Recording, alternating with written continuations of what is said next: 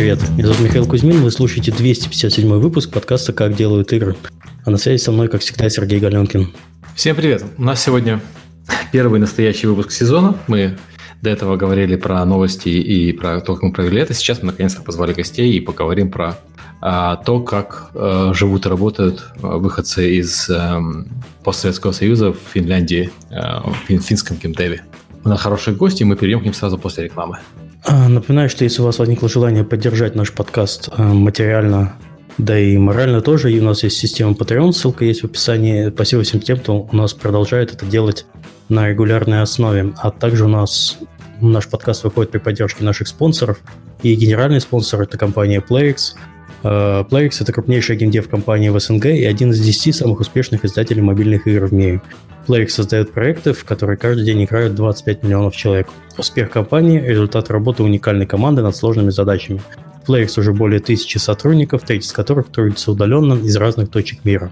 Если вы хотите стать частью крутой команды, заходите на сайт job.playx.com и выбирайте вакансию.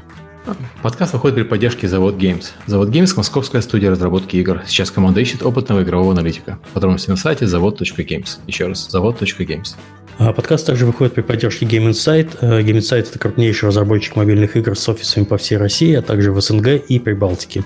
Game Insight – это лучшие хардкорные игры, Tycoon и Hidden с суммарной аудиторией более 350 миллионов игроков. Также это крутейшая команда R&D, получающая доступ ко всем топовым технологиям и возможностям разработки.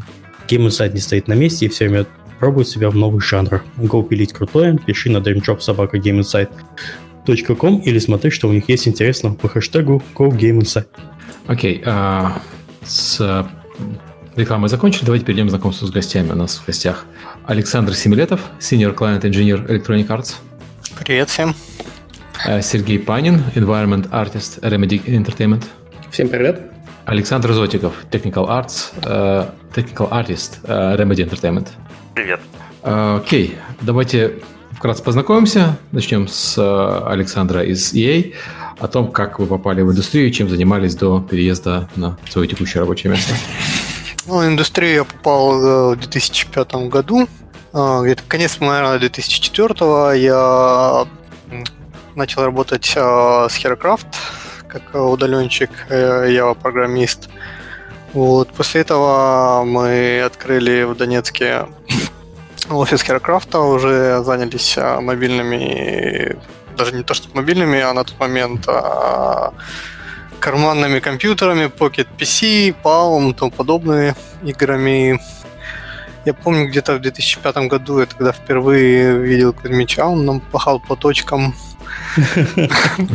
Я так уезжая с конференции разработчиков игр вот. И с тех пор я 10 лет я был в Херокрафте, а в мае 2015 года я перебрался в Финляндию. А выбор с Финляндии был довольно-таки случайен а, и по большей части обусловлен тем, что у меня до этого мой друг а, Андрей, с которым мы в Херокрафте работали, и, собственно, с самого начала перебрался за несколько лет до этого в Финляндию. А, с ним перебралась моя сестра, его жена. Вот, и а, в феврале 2015 года я поехал к ним в гости. И заодно... Да, и не смог выехать назад. Поехал в гости и решил посмотреть, а есть ли что-то там на сайте Rovio. Он тогда работал в Rovio. Вот. А, там была вакансия, отправил резюме, быстро прошел собеседование. Там по скайпу сначала, потом приехал сюда в гости заодно на месте пообщались, ну и через несколько месяцев перебрался сюда окончательно. А с мая 15 по август этого года я был в Rovio, ну а в августе я перешел в Electronic Arts. Вкратце так. Окей, спасибо. А Сергей? Да, привет. Э, два года назад я приходил на подкаст, тогда я начал работать в мейле, и, собственно, это была моя первая серьезная работа после всяких инди-фрилансов и так далее. В мейле я в итоге отработал полтора года в сумме и решил, что надо из мобилок идти в ПК, переехал в Санкт-Петербург в Спирософт. Отработал я в Спирософте где-то 7 месяцев, и после Нового года, этого Нового года, я начал смотреть, какие есть варианты, куда перебираться, потому что почувствовал, что надо дальше как-то расти в СНГ, как не получается, и один из выборов пал на Remedy, я написал, связался, и вот, собственно, где-то в два месяца, как я уже работаю, то есть я с относительно небольшим опытом, как общим игровым, так и тут, вот, собственно, начал работать тут, в этой замечательной стране. Окей, замечательно. И Александр э, Зотиков? Да, привет. Э, я начал свой путь в индустрии где-то 8 лет назад. Вообще изначально приш, приходил как 3D-художник. Э, пришел я в Wargaming Санкт-Петербург в студию Леста. Поработал где-то два года художником и понял, что... Ну, а, да, надо сказать, что образование вообще у меня техническое, и я понял, что мне не хватает каких-то таких технических задач, и начало меня тянуть в сторону программирования, и я перебрался в технические художники, собственно, и проработал еще где-то три с половиной года в Wargaming э, над World of Warships. А после этого я э, перешел тоже в Санкт-Петербурге в Sperosoft. Э, там мы работали над Rainbow Six Siege вместе с э, Ubisoft Montreal. Помогали им выпускать э, сезонные апдейты. Был довольно уникальный такой опыт, мне кажется, для э, работы в России, потому что была такая интернациональная команда. У нас довольно много было иностранцев, и говорили тоже на английском, и вот в то самое время я тоже начал уже подумывать о том, чтобы попробовать поехать куда-нибудь в Европу, начал смотреть всякие разные варианты, и в итоге вариант мой пал на Remedy. И, э, в общем, э, тоже, да, прошел собеседование, все такое, и довольно быстро перебрался сюда, и как я шучу, говорю, ну, говорю иностранцам, что почему вообще Финляндию, потому что, ну, я прожил там, свои 27 лет в Санкт-Петербурге и, э, ну, как-то очень привык жить там, поэтому Финляндия и Хельсинки это самый такой безопасный вариант попробовать Европу, что если что, можно сбежать обратно. А, ты между после Петербурга? Ну да, да. То есть здесь, в принципе, добраться до Петербурга либо там на поезде 3 часа, либо на машине, автобусе 6-7. Не, недалеко убежал, да. да. Недалеко ну, климат похож, похож очень сильно, как я понимаю. Да, да, климат. Обычно, обычно люди меняют из-за климата, конечно, питерского. Ну, конечно, да. Я тоже думал, что надо куда-то на юг ехать, но так сложилось. Ну, вот я могу сказать, что как человек из Москвы, мне Хельсинки, несмотря на то, что холоднее, чем в Питере, но из-за того, что тут нет вот Uh, тут, конечно, море, но нет этих каналов и так далее. Тут все-таки менее промозгло, чем в Питере, по крайней мере, для человека из Москвы. Знаете, я, я в Финляндии был только один, день, один раз. Это был или октябрь, или ноябрь. И там было не сказать, что холодно, но там было именно вот так вот как-то очень низкое небо, очень все мрачное такое. Октябрь, ноябрь это самая такая жесть. Ну, да. А по, мо- по моим ощущениям, я не знаю, может быть, я очень удачливый, может быть, просто здесь погода чуть-чуть отличается. Но последние два года погода очень хорошая, особенно летом. Здесь не супер жарко, и, э, но очень тепло и здорово. Ну, и зимой, понятно. Зим, зимой, кстати, не супер холодно по крайней мере, вот последние. Ну, тебе просто повезло, последние два года они исключительно теплые. Я когда приехал в 2015 году, это было все совсем по-другому. Когда в июле ты утром встаешь, а у тебя плюс 8, я был в шоке, куда я попал. Да, видимо, повезло все-таки. Ну, не, не повезло глобальное потепление, на самом деле. У меня знакомые наши общие из Сиэтла отмечают, что за последние 10 лет в Сиэтле стало сильно теплее. И Сиэтл по климату уже приближается к тому, каким когда-то был Лос-Анджелес. А, то есть не сказать, что это, конечно, приятные новости, но для, для Финляндии, наверное, неплохо. Да, для Финляндии неплохо. Лично для меня, да. Мне кто-то недавно из финнов, э, коллег на работе, говорил, что надо вкладываться в сельское хозяйство Финляндии, потому что в связи с глобальным потеплением все немножко... Оно скоро появится. И оно скоро будет процветать. Отлично. Можно сказать немножко про Финляндию, ну, то есть про климат мы можем жаловаться долго. а что-то еще про Финляндию, вот э, как... Э, это, это часть Европы, это, ну, это Евросоюз, у вас, у вас евро, если я правильно помню. Да, у нас да. евро. Да. То есть, соответственно, э, вид на жительство Финляндии или вид на работу Финляндии – это свободное перемещение по Европе, как, собственно, во всех остальных странах Евросоюза. Правильно да. понимаю? Да, да все, все так. Ты получаешь... Да, карточку такую, которая тебе позволяет, собственно, путешествовать, и потом ты можешь тут еще получить дополнительно ID, который тебе заменяет часть, ну, как паспорт заменяет, да, то есть mm-hmm. карточка у тебя для путешествия между странами, а карточка для внутреннего использования всяких услуг вместо паспорта. Ну, mm-hmm. я, собственно, ID за пять лет так и не получил до сих пор. То есть я обхожусь правами, и в банке паспорт. То есть ID это такая, ну, облегчает жизнь, но не является обязательным фактом вещью. Mm-hmm. Да. Ну, вообще, да, что можно сказать про Финляндию. Да, ну, понятно, что часть Европы, э, плюс она часть э, некоторого такого Nordic Countries союзов, которые входят, собственно, Финляндия, Швеция, Дания, Норвегия. Mm-hmm. У них между Норвегия, собой наверное. Да-да-да, Норвегия. Uh, у них между собой uh, ну, некоторые поблажки, в том числе для получения постоянного там, вида на жительство и citizenship. Это нас не очень касается, но так, чтобы знать. Uh, ну, в основном, конечно, в Финляндии люди в основном живут на юге, скажем, в районе Хельсинки, плюс некоторые крупные города виде, как Турку, Тампере, может быть, туда на север, там, Оулу. Но, в принципе, если так посмотреть на карту Финляндии, это такой, и посмотреть, где живут люди, это такой градиент с юга на север, где на севере, в принципе, живут в основном олени и оленеводы, и дальше потихонечку появляются люди, и вот на юге Хельсинки, где, я так понимаю, мы все живем, и где в основном сосредоточен геймдев. Ну, я... Мой опыт полетов в Финляндию был не очень приятный, потому что у меня сложилось ощущение, что в Финляндии летают только исключительно маленькие самолетики, но это же не должно быть так. Смотря откуда ты летел, то есть если ты между Швецией, например, или там ближайшие какие-то стран, то да, часто попадаешь на региональные. Если ты летишь чуть дальше, там Германия, Амстердам, если на юг Европы, то это обычные размерные.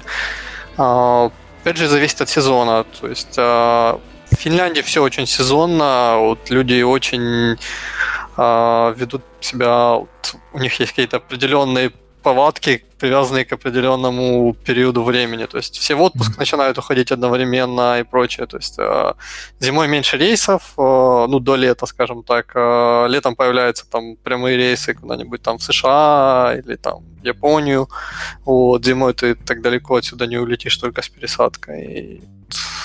Mm-hmm. Поэтому... А вот ты сказал, все люди в отпуск в одно время уходят. А, просто вот у нас э, в Нидерландах это связано с тем обычно, если ты семейный человек. Школа. А, школа, да. Я То знаю, есть да. Вся, вся страна, она, ну, не совсем вся, она делится на несколько регионов, и каждый регион подряд уходит там типа на две недели. Сначала первый регион, потом второй, потом третий, потому что как, как иначе, Германия, да? да, иначе у в Нидерландах там всего Ну, я слышу, что в Нидерландах там даже отлавливают людей, которые пытаются с детьми раньше улететь, потому что там штрафы и все такое. Допустим, ну, здесь... Ну, у меня друзья... В Германии, кстати, отлавливают тоже, да. Нет, нет, ну не отлавливают, на самом деле ты просто... Ну, вплоть до того, что в аэропорту могут подойти и попросить документ, почему ребенок не в школе.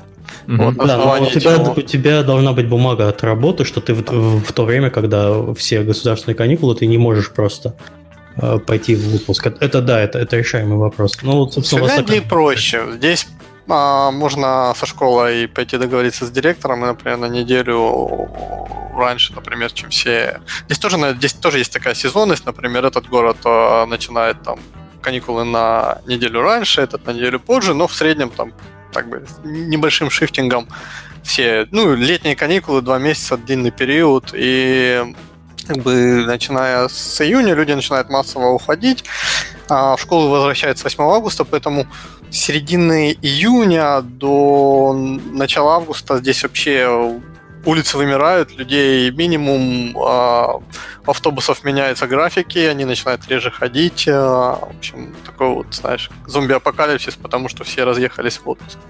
И, и еще можно добавить, что тут очень любят уходить в отпуск на 4 недели, прям вот так вот взять и пока-пока я, я пошел.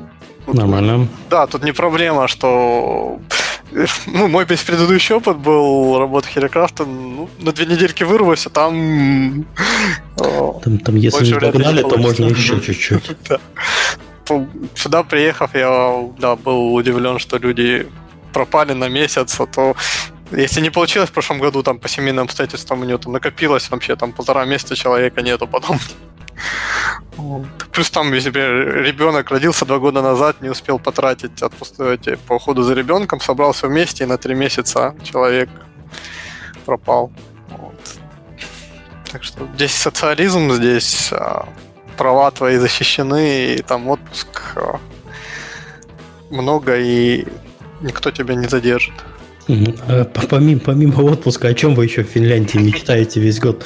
Такой на эту тему очень радостно прыгнули. А что еще? Ну, в целом страна, сказал бы, такая довольно-таки социалистическая, большие налоги, но при этом бесплатная медицина, бесплатное образование. А, до недавно было даже бесплатное образование для иностранцев а, на английском. А два года назад они эту вещь отменили. А, из-за этого здесь было очень много выходцев из бывшего СССР, которые получали бакалавра где-то там в Украине, в России, Казахстане, а потом приезжали сюда получать магистра. Ну и зачастую оставались там, как правило, это айтишники. Вот, а, на предыдущей работе такие люди были, так по жизни встречался людей. Вот. Потом они решили, что это слишком накладно, и оставили только вариант, если ты знаешь финский. То есть, если ты хочешь переехать в Финляндию, учиться бесплатно, можно выучить финский и приехать сюда учиться бесплатно в университет. Угу. Вот. Ну, единственная проблема, что финский язык сложный. А, слушай, вот мой опыт, опять-таки, это поездка моей Финляндии, это геймдев, все говорили по-английски, вообще все. Все, да, это не только в геймдеве, но как бы я ну, не я, знаю... Я магазин выходил один раз кофе попить, там тоже говорят по-английски, но как бы Starbucks во всем мире говорят по-английски, то есть это меня не удивило. Знаменитая история про Сергея из Starbucks. Подожди, вышел в Starbucks, запустил игру случайно, я знаю, да. А, я за пять лет финский так и не выучил. Ну, меня жена выучила финский, получается, я когда тут так релокейтишься, когда находишь работодателя, который тебя релокейтит, а, а, то твоя супруга получает все социальные бенефиты, а, она получает пособие, ну, там минимальное, но небольшое, вот, плюс идет двухлетняя программа интеграции. Вот, государство тебе предоставляет курсы, ты на этих курсах а, учишь финский, плюс там какие-то культурные вещи тебе рассказывают про работу. Вот, финский учила она где-то месяцев шесть. Причем учишь ты его на финском. То есть тебе приходят и тебя пять дней в неделю на финском с кучей домашки вбивают язык, чтобы ты там как-то начал разговаривать, понимать. Вот. А, я походил, у нас были в Ровио базовые... Подожди, это, это обязательные курсы или нет? Ну, если ты не будешь ходить, тебе не будут платить пособие. А. Да, то есть ситуация такая, вот я тоже я переехал с девушкой, и как раз ходят на эти курсы, то есть там прям интенсив, да, каждый день ходишь как на работу. То есть там, э, я так понимаю, норма на язык, вот она 7 часов, то есть ты 4 часа занимаешься там и 3 часа на домашнее задание. То есть все довольно так непросто. Ну да, и, собственно, это является основанием для того, чтобы тебе платили пособие. То есть, по сути, ты учишь язык, тебе платят за это пособие. Да, я могу сказать, поскольку я переехал совсем недавно, и тоже с женой могу сказать, как это было, это самое последнее. Значит, когда ты приезжаешь, твоя жена не получает всех прав, а она ставится в очередь. Ты, как человек, который приезжает работать, если у тебя рабочая виза, ты получаешь сразу так называемую, тут есть келокарт, это то, что ты можешь пользоваться. Ну, Келокарт это входит вообще страховка, но, грубо говоря, вот Кела, я не знаю, как это назвать, служба, которая тут занимается твоим гос... Занятость. Да, да, Social security, может, Да, так. соответственно, когда ты начинаешь работать, ты попадаешь в это сразу. Если ты приехал в Финляндию, как жена, соответственно, или девушка, тут можно, вообще приехать в Финляндию можно и так, и так. Просто в одном случае нужно там свидетельство о браке, а в другом, что вы вместе живете. Э, я думаю, Саша про это может потом рассказать, да, правильно? Угу. Значит, у моей жены сейчас заняло ожидание около пяти недель перед тем, как она получила то, что она наконец-то может пользоваться услугами в Финляндии. То есть я получил сразу, она ждала 5-6 недель где-то. И, но при этом она сразу пошла на курсы, и чтобы не ждать, мы сами оплатили курсы финского, тут очень много курсов финского языка, тоже интенсив, но из-за того, что, соответственно, она не работает, нам а, восстановят 50% этой суммы. То есть, если ты не хочешь пользоваться услугами финского языка, которые предоставляет государство, ты можешь оплатить сам, но при этом тебе это скомпенсируется частично, то есть это тоже все идет в рамках интеграции. Интересно. Да, но сейчас я последнюю мысль скажу. А, ей запрещено находить дополнительных активностей больше, чем на 20 часов в неделю. То есть, если ты хочешь получать соцзащиту, вот эту соц, соцгрант, ты не должен быть полностью нагружен, ты должен быть нагружен не более чем 20 часов в неделю, и даже несмотря на то, что она пошла на другие финские курсы, а в первую очередь она пошла на другие финские курсы, потому что э, курс мы в августе уже были свободны, а курсы стартовали только в сентябре. Чтобы не ждать это время, она пошла, соответственно, за, за наши деньги. Э, и даже эти курсы пришлось согласовывать, что можно ли пойти вместо этих курсов на эти курсы, и, соответственно, куратор. Для тех, кто... Ну, для жены есть куратор, который занимается ее интеграцией в финское сообщество. Он говорит, да, окей, ты можешь пойти на эти курсы. В принципе, там любое изменение, а, ну, если ты безработный, ты проходишь программу интеграции, любое изменение должен согласовывать с куратором.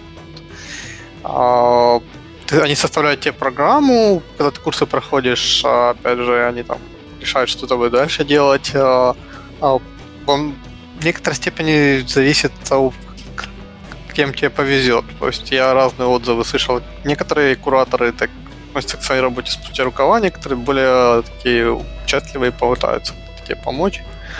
Вот. У меня жена после курсов, а, ей по... нашли и предложили курсы по... Она тоже программист, вот, ей предложили курсы по full она пошла на эти курсы, там месяца три были эти курсы, а потом а, с этих курсов ей а, нашли практику она ушла на практику в компанию и в итоге осталась там работать. То есть, ну, как бы в нашем случае эта программа интеграции сработала на 100%.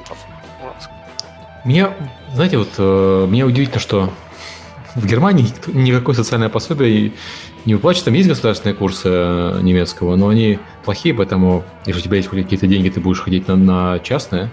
И я за свое два с половиной года жизни в Германии, мне немецкий так в итоге особо не понадобился. Я его выучил на базовом уровне, но в Берлине все говорят по-английски, поэтому... Ну, здесь такая же ситуация с языком. Здесь да. Э, все говорят по-английски, но, опять же, я начинаю сейчас начинать испытывать неудобства, потому что у меня дочка пошла в первый класс. Mm. Вот, и э, у нее подружки появились там местные финские, mm. а я по-фински вообще никак. То есть э, приходят дети, например, и я не могу с ними общаться. Mm. То есть дети уже где-то там постарше, они уже знают английский, с ними можно. А вот маленькие дети, друзья, дочки, как бы барьер. То есть если какие-то такая ситуация, я зову или дочку, или жену, и она там решает этим вопросом. Вот. А, а так я знаю людей, которые живут здесь 7-10 лет, и они так и не выучили финский, потому что, в принципе, им хватает вот, а, английского в магазине, везде. Да, вот Особенно, если ты работаешь в геймдеве, у тебя, да. ну, скажем честно, с работы, на, на, с работы на работу большую часть времени все равно на английском общаешься.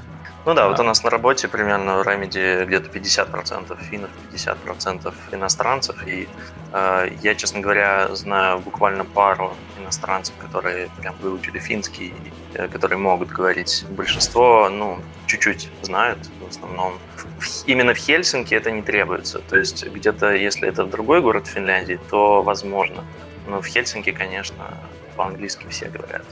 Ну, я слышал, да, как Саша сказал.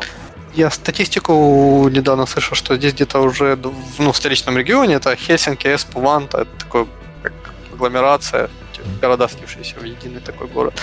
Здесь около 20% иностранцев уже. И когда в, центре э, ухожу из электрички, то вокруг меня столько людей говорит по-английски между собой, то есть не по работе, просто на улице. Что неудивительно, что здесь. А зачем люди приезжают, ну, помимо работы? То есть Э, с точки зрения там климатических условий, это такой вопрос, да. А, вопреки э, климату. Да, с, с точки зрения климатических условий, и Финляндия не лучшая страна. Да, но... Зачем а, это условия, работа, Все довольно-таки индивидуально. Я разные варианты встречал. А, ну, у меня среди коллег были люди с всего мира, и США, и Австралия, и много Европы. А, ну, не знаю, некоторые приезжают за социализмом. Вот у меня на Врове был а, коллега американец, он тут в Питере там еще работал много лет до этого.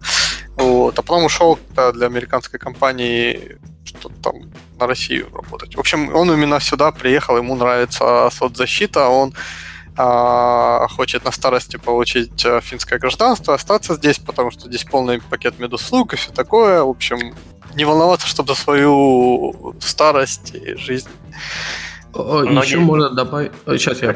На обучение, тут очень хороший уровень обучения, поэтому Евросоюза сюда приезжает довольно много учиться, причем Финляндия это из тех стран, где тут тот же, например, геймдевное обучение, тут есть вполне профильное, э, то есть наверное, Финляндия в этом плане идет тоже довольно оперативно, и многие приезжают сюда для этой цели. То есть основные приезжающие это молодые студенты, э, учеба и вот по работе. Слушай, а вот учеба, ты говоришь, учеба хорошая, но учат-то они на финском, наверное? Ну, если у тебя есть деньги, можешь на английском учиться. То есть а. там где-то 5000 в год стоит магистратура, где-то полтора-два года. Сколько, сколько стоит магистратура? 5000 в год. Сергей сейчас его сына пошлет, я знаю. Э, это опять же зависит от... Э, послать сына учиться, вот, Сергей, 5000. Или это может до бакалавра, может до бакалавра, я не помню, может магистратура дороже. А это на английском?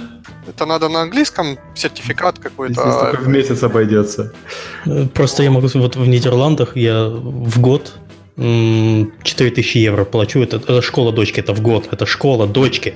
А ты в какой-то частной школе? Да, это английская школа. Mm. Мы, кстати, здесь тоже сначала пошли в английскую первый год, потому что мы когда приехали, мы, ну, это было довольно-таки спонтанное решение абсолютно. Вот, мы там, ну, не знаю, 10 дней, ну, так, от начала собеседования до предложения, и потом, когда мне сделали офер, я там, можно два дня подумать, вот, и мы не знали, останемся мы тут или не останемся. Мы про Финляндию ничего не знали до этого. Я даже не знал, что существует город Эспо до того, как поехал сюда в гости. вот, поэтому мы пошли сразу в английский international садик. На работе было ну, несколько коллег, которых там дети были. Вот. И первые два года дочка была в английском садике. Два, получается, три. Короче, прош... год назад мы ее перевели в финский садик. Вот. Угу. И, а, а, там тоже как бы Потом есть английские школы бесплатные, но туда не все попадают. Там, то есть сдаешь экзамены, и а, то есть это городская школа в Эспо, которая обучение происходит на английском.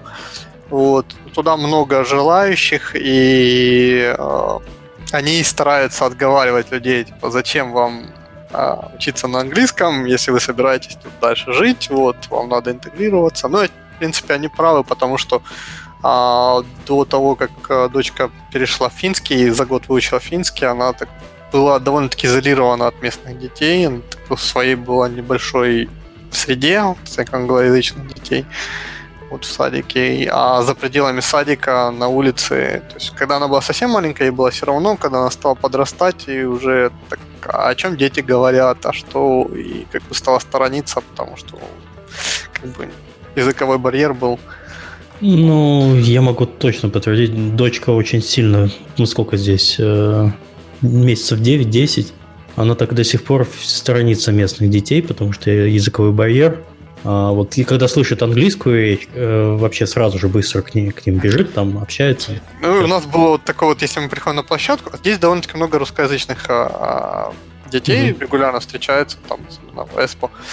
А, и ну, у нее был по-английски, у нее настолько превалировать стал, что она на площадке сначала давала предпочтение англоязычным детям, и с русскоязычными начала играть только если там англоязычные уже уходили. А когда мы перешли в финскую... Это был ну, даже не совсем садик, это подготовительная группа прескул. А, Эскари по-местному называется. И у нас в группе было несколько там детей. Ну, ну, у нас много иностранцев, но было несколько детей, которые говорят по-английски. Как бы филиппинцы там. Вот. И она э, в первую очередь с ними начала общаться, и у нее лучшая подружка англоговоря, ну, филиппинка, которая очень хороший английский, вот. Но, тем не менее, это не, не помешало выучить за год финский, так что она вполне теперь продолж... во дворе играет с финскими детьми, и как бы барьера уже такого нет. мы, когда поняли, что вряд ли мы отсюда в ближайшие годы куда-то будем уезжать, что здесь жена уже работа, вот тут дом купили, и все, и, наверное, надо уже дочку интегрировать, чтобы она как бы выросла нормально. Сауной пойди дом-то. Сауной, да. Все, все правильно. Тут все, все с сауной. Тут с сауной просто все. Ну, у меня в квартиру, которую я снимал, в квартире не было сауны, было внизу. В У нас наверху. А, мне кажется, Хорошо, мы... Ребят, мы немножко про жизнь-то мы можем, конечно, бесконечно да. с удовольствием да, рассказывать. Про детей, так тем, про детей так тем более. А, и у меня еще последний вопрос по Финляндии. С точки зрения развития IT, как в стране? Есть какой-то курс? А, государство как к этому относится? А, государство старается поддерживать. Здесь есть государственный фонд, который дает такие микрокредиты. Ты можешь составить там свой бизнес-план а, прийти попросить там ну, несколько десятков, там сотню тысяч евро. Ну, это копейки, но если ты, например, студент, пытаешься какой-то там стартап свой начать, у вас есть какая-то команда, то вам, в принципе, не умереть с голоду первые там сколько-то там месяцев, полгода этого хватит прототип какой-то сделать. Вот. А, а большие компании постоянно, опять же, от этого фонда получают а, крупные какие-то инвестиции на R&D. У нас в Rovio постоянно была какая-нибудь там программа, которая делалась, они там подавались, полуфинансы а, от этого фонда, ну там уже другой порядок, когда ты крупная компания, там уже идет там полмиллиона, там такие, там 2 миллиона. Вот. А, в этом случае ты должен довести этот проект до какого-то там финального результата и показать, что вот мы там выпустили продукт, что-то такое сделать. Вот. А, это то, что на уровне государства, плюс здесь а, довольно-таки много а, всяких стартап-фондов. Была стартап-сауна, Господи. Это акселератор. Ну, Сазонов, помните, вы не да, да. Он в него участвовал, и, в принципе, он проакселерировался, и проект в итоге запустились, и сейчас их Mail.ru купил. Вот. Там у них какой-то финский инвестор, он приезжал сюда на стартап саунд, у нее участвовал, вот, они там проходили тренинги, все такое. Вот. А, ну, кажется, в прошлом году это была последняя сессия, и вроде как то ли на паузу поставили. Вот. Потом ежегодный ивент а, осенью проходит Slash, где съезжаются э, все, там, куча инвесторов, приходит куча стартапов, вот э, такой познакомиться, найти спонсоров, показать продукт, такой вот. В общем, IT тут, мне кажется, довольно-таки продвинуто и пытается его, опять же, продвигать и диверсифицировать. Потому что вот когда я приехал, 2015 год, это был как раз период раз, э, распада Nokia. То есть у них был один гигантский этот э, IT сектор, который держался на Nokia, на ней держалась куча исследований университетов, э, добр, огромная часть всех э, айтишников работала в Nokia. Такое был... странообразующее предприятие. Да, да, это было странообразующее предприятие. Собственно, говорили, что Apple дважды убил Финляндию, это погубив Nokia своим айфоном и убив печатную промышленность э, журнала, потому что это была тоже большая часть. Э, да, финская а, печать это известная. Печать, да, и она тоже очень сильно Много, много советских, э, ну, советских, российских журналов цветных, я помню еще в детстве, когда еще читал печатную прессу. Э, выпускались, э, печатались в Финляндии, именно все гордились. У нас там финская печать. Да, да, да. Тоже не, ну, не почила с миром, но очень пострадала. Ну, в общем, Nokia сыпалась несколько лет, э, и сейчас просто куча... Сейчас куда не придешь, или там любым, если человеком из любой компании начинаешь общаться, там обязательно есть люди из Nokia. Обязательно, да. Из-за этого, кстати, здесь очень как у нас из варгейминга все, или все сталкера делали. Сталкера делали, да. Абсолютно. Nokia, Nokia такая компания, которая пылесосила людей по всему миру, и у них было много а, аутсорсов в Индии, и поэтому они в свое время сюда очень много релокейтнули из Индии людей. Угу. Там как, как ни странно, для северной страны здесь довольно-таки обширная индийская тусовка. У нас на Врове было много людей.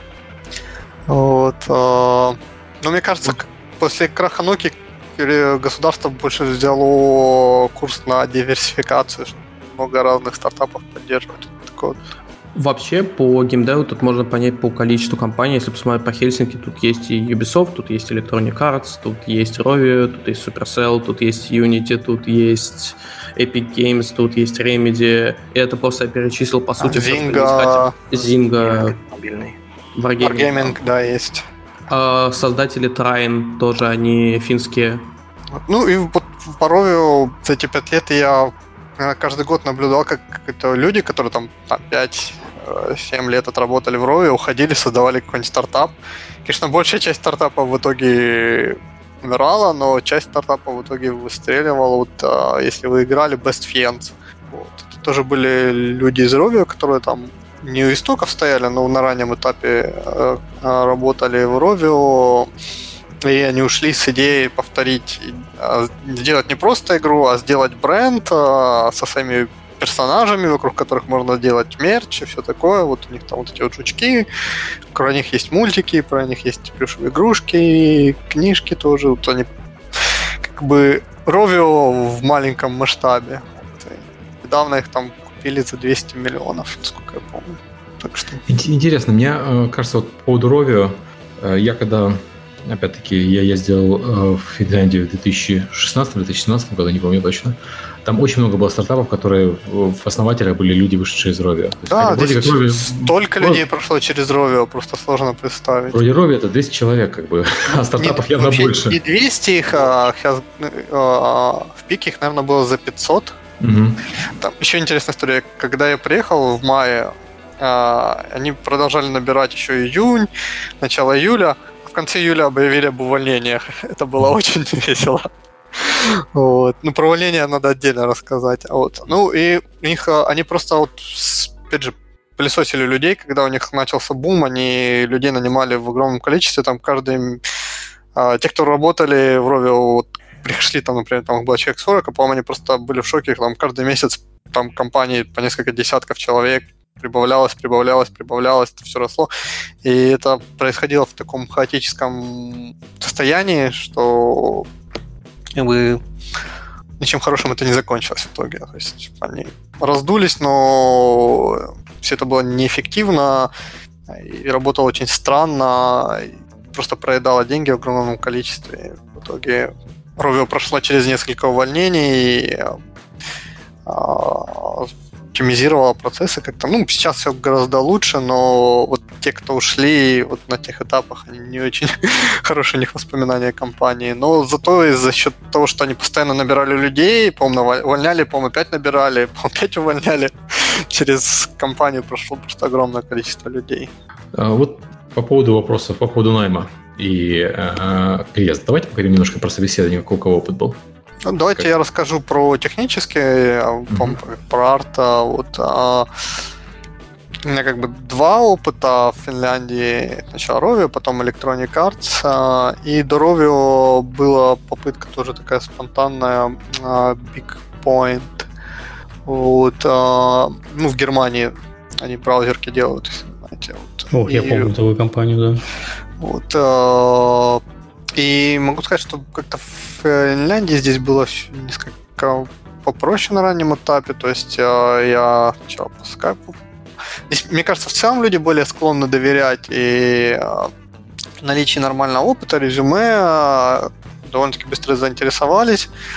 Вот. По скайпу было даже не техническое собеседование, так как бы больше спрашивали что делал, как делал, такие общие, общие вопросы.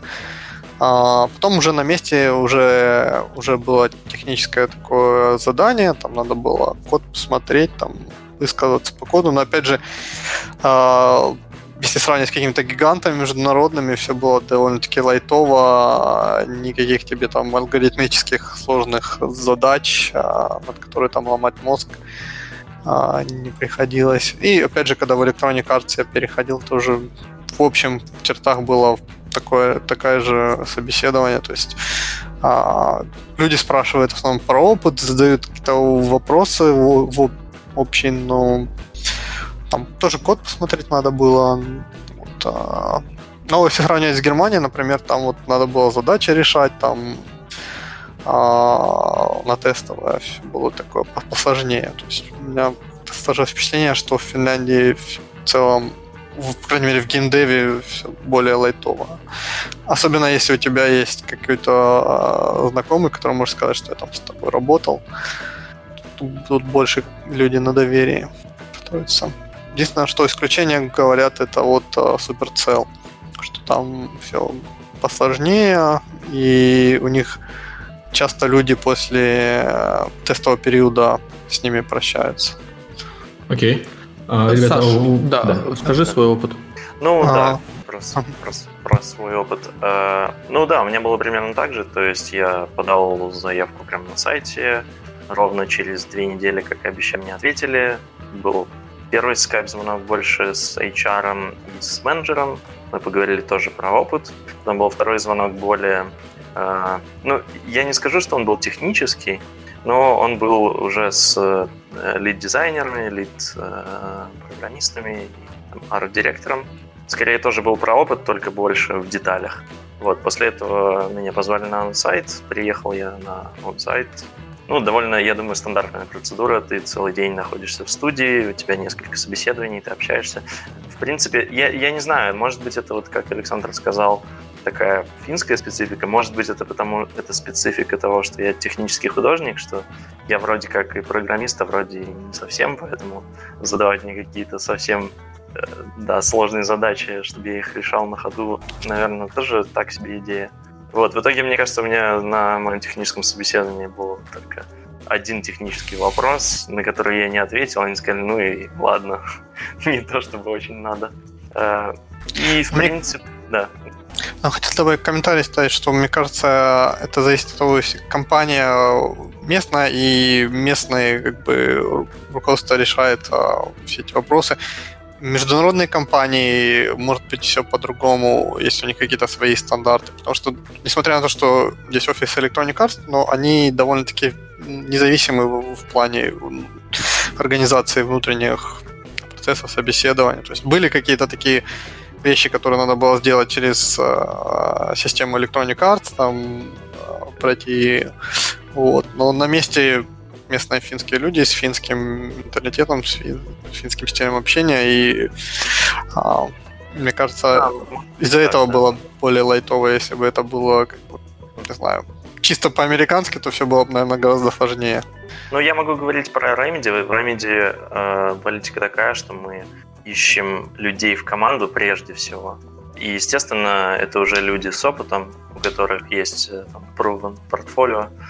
И, ну, как бы техническая часть это ну, отчасти формальность. То есть больше люди смотрят на то, как человек там подходит к решению задач, и также подходит компания к решению таких задач или нет. Если человек подходит, ну, тогда его зовут. Но э, это, не знаю, связано это прямо с Финляндией или нет. У, меня так, такой опыт крайней мере. Опять же, ну, вот, у меня, Саша, да. впечатление, что они больше искали, как впишешься ты, не впишешься, и искали человека, который будет довольно-таки самодостаточный. И, то, и, да. То есть в Ровио... Что... как относишься к социализму?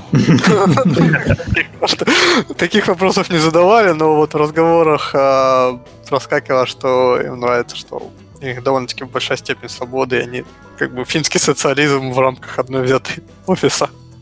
Капиталистического офиса. Нормально. А, у меня немножечко был другой опыт. А, значит, у меня вообще общение с Remedy было два раза. Первый раз я отправил по сайту на senior позицию, и тогда мне ответили только спустя большое количество времени, что не готовы брать меня на senior позицию, готовы взять на обычную позицию, на environment artist а, но на тот момент это был мой первый день работы, когда я заступил в Sperasoft, и тебе говорят, хочешь, ну, я только-только переехал в Питер, поэтому был не вариант.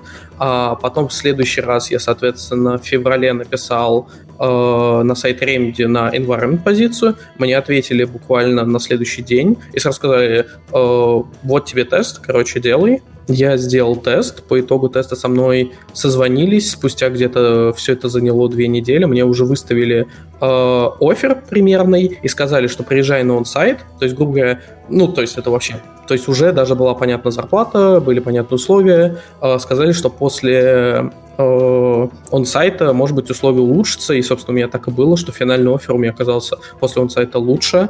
Э, на он-сайте я прошел, я пообщался абсолютно со всей командой, причем отдельно было общение с командой, грубо говоря, артовой, отдельно командой, с командой руководителей, и, собственно, вот по итогу всего этого общения было составлено мнение обо мне как сотруднике, и условия оффера чуть-чуть улучшились.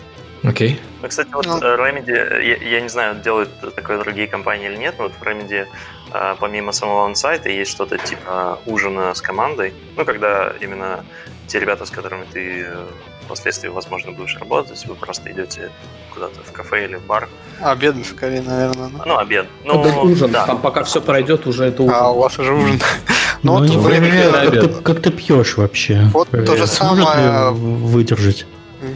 То же самое было и в Rovio, и в Electronic Arts, и вроде про другие компании слышал. Ну, а, в Rovio у нас еще была такая ситуация, я с другой стороны тоже посмотрел, когда нанимали в нашу команду людей, то обычно а, когда кандидаты уже отсеялись основные, осталось там один претендент, два претендента, а, то наш менеджер организовывал обед с командой с этим претендентом, неформальной обстановке там пообедать, и потом собирал фидбэк, что вы думаете про этого человека, какое ваше мнение. То есть это было не для галочки, а реально как бы его интересовало мнение команды, куда этот человек будет потом вписываться.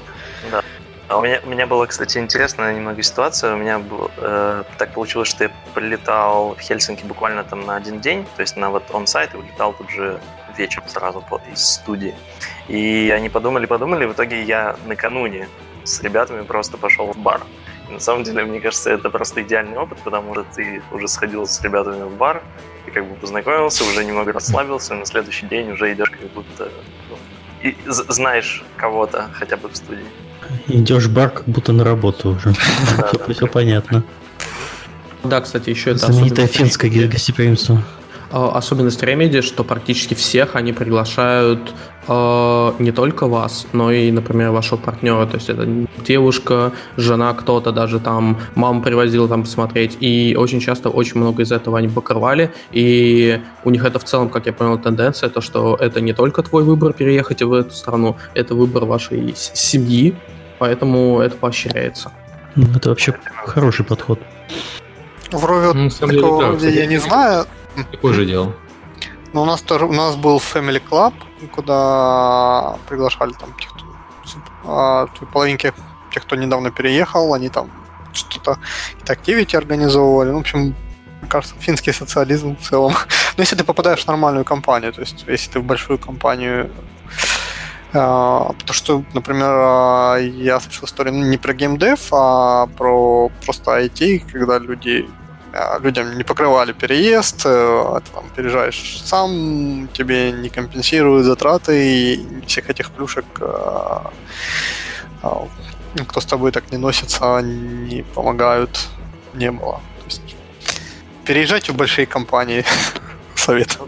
Да, в, в Ренде, кстати, тоже интересная штука, это отчасти тоже с Финляндией связано. Ну, называется она Finlandization, то есть это как раз для тех, кто переезжает, такие раз в месяц ивенты проходят, которые помогают людям как-то интегрироваться в местную культуру. А вообще стоит отметить, что финны, они очень дорожат своей э, культурой, потому что, ну, мне, мне кажется, у них такое сознание, что вот у нас э, маленькая страна, вокруг много других стран, та же самая вообще вся Европа, там Россия под боком, поэтому мы э, должны вот сохранить культуру. У них такой не знаю, романтизм по финской культуре. И вот они э, прям, ну, стараются ее, э, во-первых, сохранить, а во-вторых, э, показать всем, что она очень классная. Это касается вообще много всего. Это касается и местных продуктов, что финны известно, что они покупают, э, очень любят покупать местные продукты.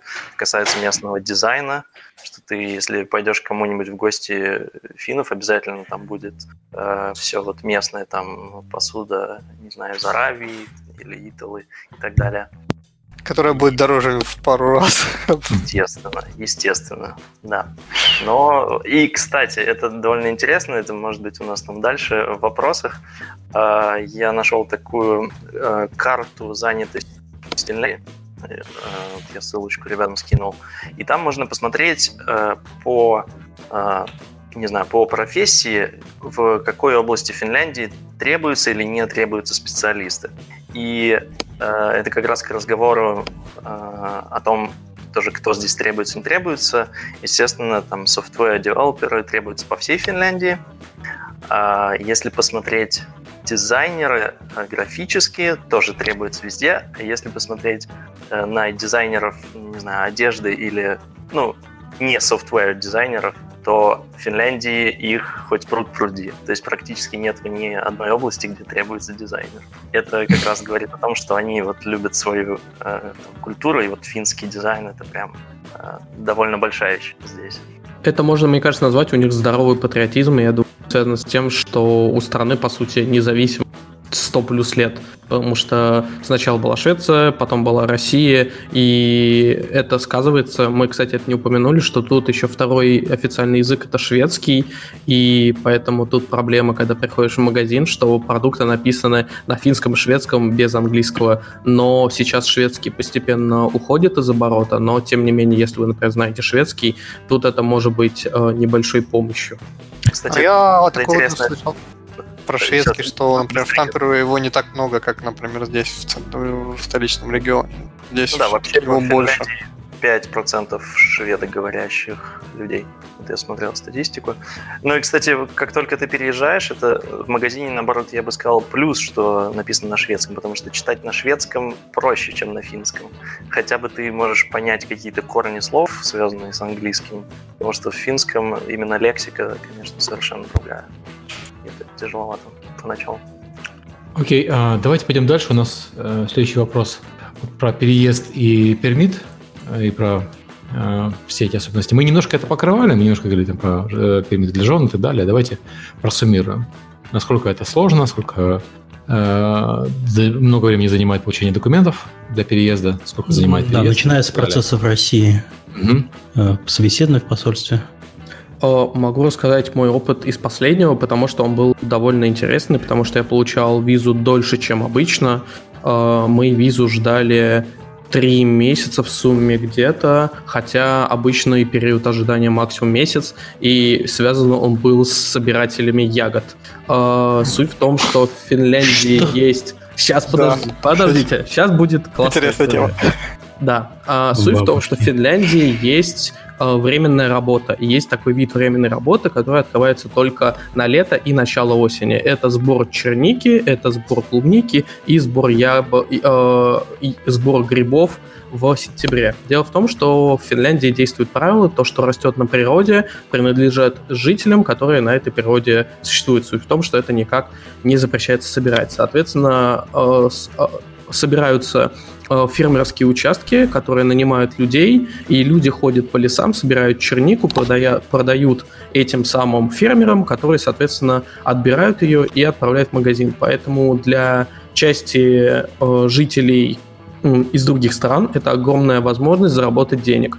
И, соответственно, очень в этом, в этом году подалось очень большое количество людей. Если в прошлом году это было 5 тысяч, то в этом году подалось 9 тысяч. И из-за этого и плюс ко всему, как было упомянуто, что часть учебы начинается в Финляндии не в сентябре, как мы привыкли, а в августе. Соответственно, наложилось огромное количество сроков, и я подавался в начале лета, я подавался в мае, все документы в итоге на финал, но из-за того, что люди с временной работы имеют наибольший приоритет, то есть передо мной прошло 9 тысяч, грубо говоря, ну, не 9, но как минимум 5 тысяч людей временной работы, они идут в приоритете, чем моя работа, потому что ягода закончится, а моя работа в ремеди нет. Да, и соответственно... С бабушками в одной очереди.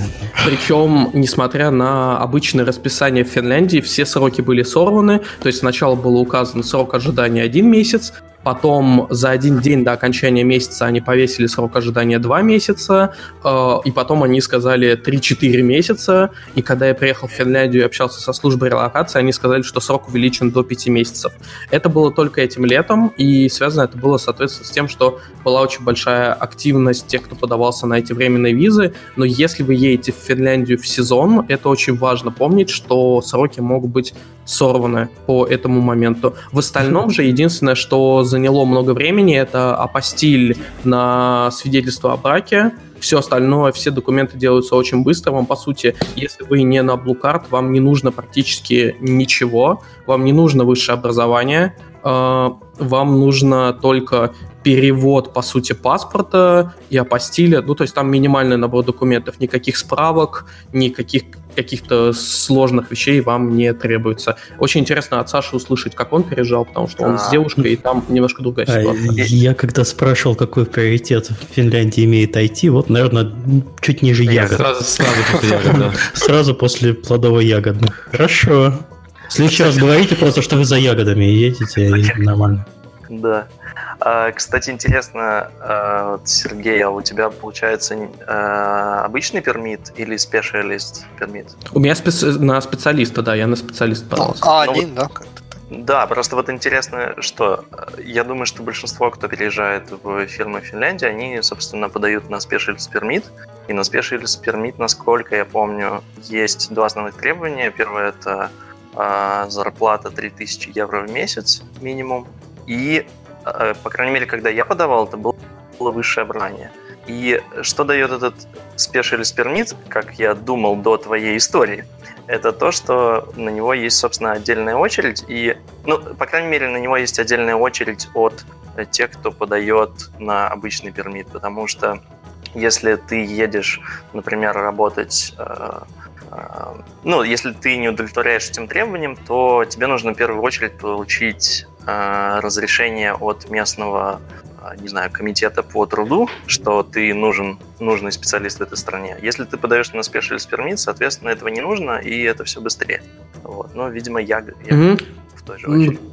Как оказалось, что нет, еще это связано с тем, помните, мы упоминали, что тут отпуски по одному месяцу. И суть а, в том, ну, что служ... служба релокации, у нас 9 тысяч заявок, что мы делаем? Мы уходим в отпуск. Суть в том, что мне даже а, тут была служба, тут, короче, есть служба релокации, а есть миграционная служба, да, служба релокации это посредник между мной и миграционной службой, по сути. И они сказали, что служба миграционная в один момент перестала брать трубки, отвечать на почту в духе, ребят, мы работаем, не надо нам напоминать, короче, когда-нибудь мы все сделаем. А у государственных чиновников отпуск еще больше, чем у участников. Так что. Да, в общем, у айтишника, переезжающего два врага ягоды и вот эти вот люди. Служба релокации. Но у меня было намного проще. То есть я вот на онсайт приехал в начале августа, и в начале октября я уже вышел на работу. То есть у меня ровно два месяца примерно это все заняло. Какие, ну да, документы там, в принципе, ничего особенного не нужно было. Единственное, э, да, вот я переезжал с девушкой, э, то есть у нас э, неофициальный брак, и там нужно было подтвердить, что вы живете вместе последние два года. То есть что мы сделали, мы просто предоставили документы об аренде квартиры и то, что у нас один банковский счет принципе, никаких вопросов нам не задавали. Я знаю, вот у меня друзья в Швецию переезжали, в принципе, в такой же ситуации. Им задавали разные вопросы, там, там э, что может еще подтвердить, что вы живете вместе, это всякие посылки, которые приходили на один и тот же адрес для разных людей. Вот, их э, просили найти что-то вот такое. Но здесь, в принципе, никаких проблем не было. И вот за два месяца, получается, мы приехали. Потихонечку разобрались ну, со всякими документами здесь. Единственная была интересная вещь. Они сказали, что permit будет готов через три недели, по-моему, после того, как я подал. Три недели прошло, ничего не происходит. Там, прошло уже 4 недели, я пишу relocation агенту, спрашиваю, как так? А, а вот на сайте Мигри у них написано, ни в коем случае не пытайтесь связаться с нами. А, если вы попро- будете пытаться с нами связаться, это никоим образом не ускорит рассмотрение заявки. Я думаю, отлично. Не пытайтесь нас найти. Да, не пытайтесь нас найти. Мы сами вас найдем. Значит, ситуация следующая. Я пишу relocation агенту, он говорит, окей, я что-нибудь придумаю. Буквально через час мне на почту приходит письмо. Не пытайтесь связаться с нами. Если вы связываетесь, это вам никак не поможет. И через минуту после этого мне одобрили permit. То есть, как я Не звони сюда больше. Все-таки все-таки relocation агент позвонил туда и говорит, что вот у нас есть человек с контрактом, ему как бы надо выходить на работу через две недели. Может быть, все-таки ягоды чуть-чуть подождут. Вообще, и это не единственный случай, я слушал, слышал такое еще один раз, как минимум. Так что... а, да, у релокационных агентов у них есть своя определенная магия, э, с помощью которой они способны ускорять заявки, но суть в том, что этим летом было все настолько плохо, что даже магия релокационных агентов закончилась. Ясно. Да, примерно так по переезду. Ну и, okay, и да, uh, сейчас давайте пойдем. сказать, если, конечно, переезжать из Петербурга, то переезжать довольно Э, легко в плане вещей, потому что можно взять машину и перевести свои вещи. Это, конечно, намного проще, чем ехать, ну, не знаю, в Штаты или даже куда-то в Германию, например. Даже из Киева было не так уж сложно. Я заказал машину, небольшой грузовичок, и они попутным грузом, ну, в смысле, они там везли свои вещи, и моим вещи попутным грузом довезли. Я а. тоже остаток вещей в Нидерланды на машине перевозил. Ну, там не то чтобы много, но такое второго сорта вещи, которые не нужны для первой необходимости. PlayStation, например. Два месяца без PlayStation жил, как вам такое? Я чемоданами на поезде э, в, в две ходки, потому что не хотелось ничего выдумать. Решил, что а поезд ездит там три часа туда и три часа обратно, в два дня в итоге все перевезли. Хм, всего три часа неплохо. Угу. Ну да, если еще говорить про пермиты, э, вот наш опыт – это опыт переезда в большие компании как специалист. Э, есть варианты еще с... Вот, по-моему, в прошлом году или два года назад они открыли стартап пермит, то есть пермит как раз, который они выдают для стартапов. Там ну, есть определенные требования, там, если набрать, можно легко найти. Ну, там основное требование, что должно быть как минимум два человека в компании, и э, нужно подать заявку в местный бизнес Финланд, и они должны удостовериться, что это что-то инновационное, что-то, а, возможно, profitable, и, возможно, что у вас будут какие-то инвестиции. Ну, то есть определенным образом а, это можно получить, тогда можно приехать и, а, соответственно, приехать в Финляндию и начать стартап здесь и претендовать вот на разные, в том числе финские бенефиты, потому что тут есть э, что-то, что называется стартираха, то есть там начальные деньги. То есть э, я точно до конца не знаю, как это работает, но мне кажется, что это работает примерно по такому принципу, что э, ты молодец, открываешь новый бизнес, Э, вкладываешься в бизнес в Финляндии, давай ты будешь им заниматься, а мы немного позаботимся о том, как ты тут живешь. То есть они скорее покрывают твои повседневные расходы, пока ты еще не зарабатываешь какие-то деньги от своего бизнеса. Я думаю, еще можно сказать, во-первых, еще есть схема, что приезжают по туристической визе, и тут уже делают рабочую визу. Я, к сожалению, с этой схемой не знаком, но я знаю, что так делают, и это получается быстрее, чем ждать визу, вот как в моем случае, например. А еще вещь, ну, туристическая виза я не знаю, вот с Украины тебе езжает без виз, и можно приехать по безвизу как турист, подать, и ты можешь оставаться в Финляндии, пока твою визу, пока твою заявку рассматривают. То есть, там, тогда этот лимит там, там 90 дней в полгода на тебя не действует, пока твою заявку не рассмотрят. То есть у тебя уже есть повод оставаться в Финляндии. Вообще надо помнить, что крупная компания нанимает релокационную службу, и по сути вам надо делать, что вам говорит релокационная служба, и куча проблем с вас снимается. У них эти все процессы уже отточены, и вам нужно только слушать, что они вам говорят. Они уже знают, как, как лучше. У них своя магия, как я сказал. Да. Но, кстати, по другим вариантам переезда, вот я сказал про стартап э, пермит, есть другой вариант открытия именно компании в Финляндии. Но для открытия компании в Финляндии требуется как минимум один резидент Финляндии. А, но я вот знаю знакомых, да, которых а, был знаком, ну, или я не знаю, там знакомый финн, или нашли специального финна, который этим все время занимается. Но э, вот они открыли здесь бизнес и потихонечку-потихонечку переехали сюда, ну, скажем, всей компанией. Вот и сейчас э, живут здесь. Собственно, с помощью тех же спешилист пермитов уже приглашали всех остальных ребят. Окей, okay. uh, давайте пойдем дальше. По поводу uh, переезда пермитов мы разобрались. Uh, вот особенности жилья, особенности менталитета, особенности налогообложения. Про менталитет мы немножко говорили. Про, давайте про жилье и налогообложение кроме того, что налоги высокие. Они не просто высокие, они прогрессивные. Чем больше зарабатываешь, тем больше платишь. Ну, это типично, на самом деле, во многих ну, странах так. Ну да, тут, в принципе. Тут очень интересная система. А, суть в том, что тут тебе налог назначается в год на основе твоего дохода не в месяц, а на основе дохода в год. Например, я приехал в середине финансового года, и мой доход в год будет очень маленьким, грубо говоря, относительно даже если более высокой зарплаты. Соответственно, сейчас у меня довольно низкий налог, потому что я буду получать из общ- всего года только половину года. Соответственно, mm-hmm. но в следующем году будет пересмотр, и ситуация изменится. Вообще тут с налогами очень хитро, и поэтому у нас, например, в компании всегда можно пойти поспрашивать.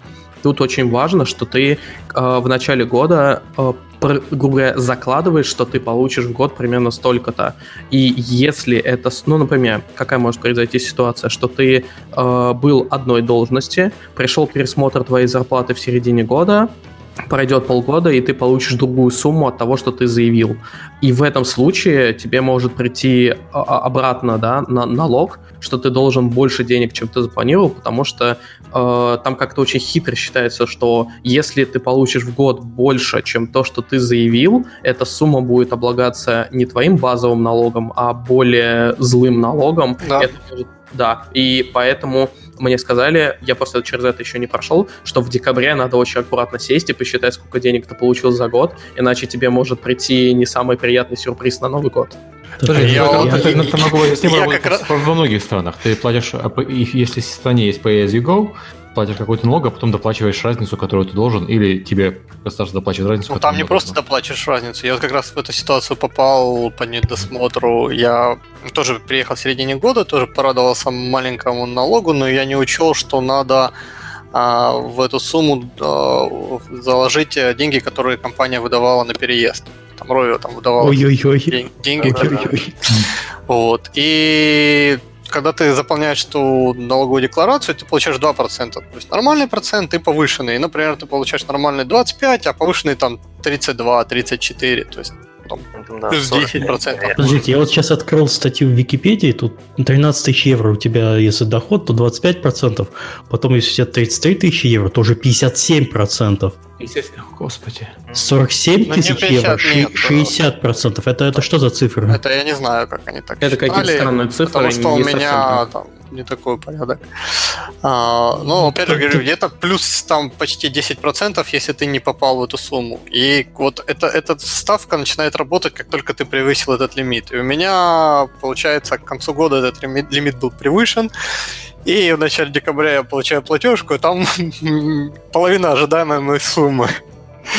Это просто как бы у тебя тут праздники все эти рождественские э, траты, и ты просто сидишь без половины зарплаты ожидаемой. Плюс еще после Рождества они все это подбивают в итоге года и рассылают письма счастья с суммами, сколько надо доплатить, сколько они а налоговое время, естественно, э, э, на твои плечи кладется. Да, ну, сам, сам, сам они тебе могут дать рассрочку, можешь, можешь в кредит заплатить налог. Нет, нет, я имею в виду, что ты в индивидуальном порядке сам считаешь налоги, сам отправляешь налоговую. Да, ты заходишь на сайт, а здесь, здесь благо все очень хорошо работает онлайн, и угу. я в налоговой во всех этих службах был только вот первый раз, когда пришел, меня провели, сделали все эти документы, и дальше я все только онлайн. Вот, да, опять же, да, все, к счастью, есть на английском, в принципе, все это, но разобраться в нюансах и не упустить, и, опять же, и не переплатить лишнего, потому что, например, ты можешь э, заложить э, в, как налоговую скидку сумму, которую ты тратишь на проезд, например, если там, у тебя 120 евро проездной месяц, то как бы ты можешь учесть и как бы почему бы а послаблений нет никаких? Вот э, по своему опыту в Нидерландах есть... Нет, я знаю, у вас там первые 5 лет не, не платишь... С 30% ну, дохода да. не платишь налог. Да. И там, и там нет, в принципе, нет, тут, тут все жестоко. Ты приехал, и ты наравне получаешь все равные права, кроме выборов в парламент. Э, ты можешь даже голосовать э, в городских выборах. Mm. Вот, э, бесплатная медицина. За, там, за свои такое. же деньги. Ну, ну, ну. Да, ну, но зато по полной программе ты платишь все налоги. Вот, а, все, все недоплаты они тебя рассылают а, в начале года, ты должен там, тебе дают несколько месяцев для того, чтобы это оплатить недобор. Но если ты переплатил, то вернуть тебе деньги только через год. Mm-hmm. Да, в сентябре, по-моему, приходит обычно. Да, то есть если люди, например, приезжают на временный контракт, работают, потом уезжают, потом там через год приходят там в Россию, в Украину письма у вас там, например, пару сотен евро мы должны вам вернуть. Да-да-да, за мной сейчас тоже налоговая бегает, укажите номер счета, и мы вам денег вернем за прошлый год. За один месяц там ну, все равно вернут. Я их знаю, забавно. они но, но забирают они сразу, а возвращают через год. Да-да. Но Про пенсионные тут еще забавно, что пенсию ты в любом случае платишь, но ты ее в любом случае получаешь. То есть даже если ты переедешь в другую страну, ты, ну, то есть вывести эту пенсию из Финляндии, как мне сказали сейчас, вот нельзя никак, но ты будешь ее получать даже будучи в другом государстве. Интересно, mm. Германия, Германия отдает пенсию. И Америка... Можно перевести в Ну, то есть ты, ты, ты, ты будешь ты, просто... Ты заплатишь все налоги с нее, естественно, но да, можно вывести. Здесь нет, здесь, здесь ты будешь просто получать пенсию. Mm-hmm. Что не будут хапать. Ну да, можно сказать чуть-чуть хотя бы по цифрам, да, чтобы примерно представлять, mm-hmm. то есть какие... Вот, э, да, Миша задал вопрос, э, ложится налоговое бремя на нас или нет. Ну, отчасти. То есть э, основная вещь, которую ты должен делать, ты должен следить, сколько ты заработал за год. И должен понимать, чтобы, чтобы не получилось так, что в декабре твоя последняя зарплата будет больше, чем вот этот лимит. То есть по сути, это... Хорошо, ну, это такой, такой вопрос, я извиняюсь, да. это только с, с работы, если, например, машину продал? Если это а, тоже... Машину продал 30% фиксированный, по-моему. А, то есть ты сразу же во время продажи платишь, и тебя потом это не волнует? Вроде да. Подарки, завещания, все это, все облагается налогами.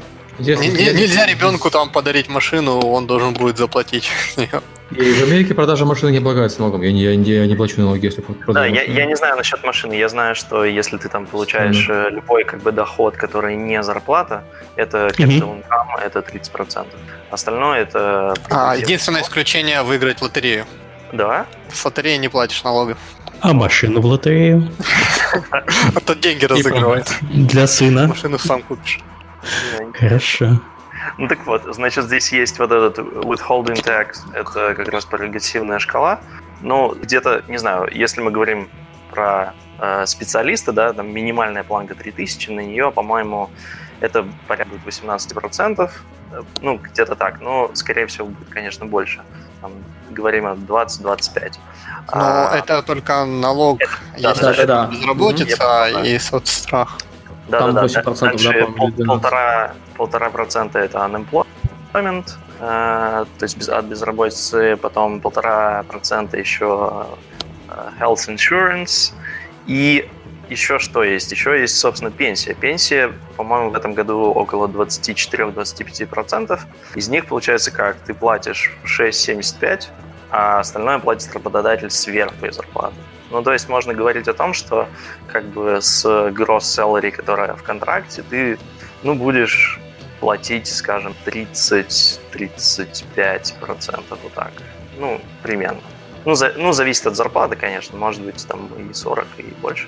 А, вот. Но примерно так.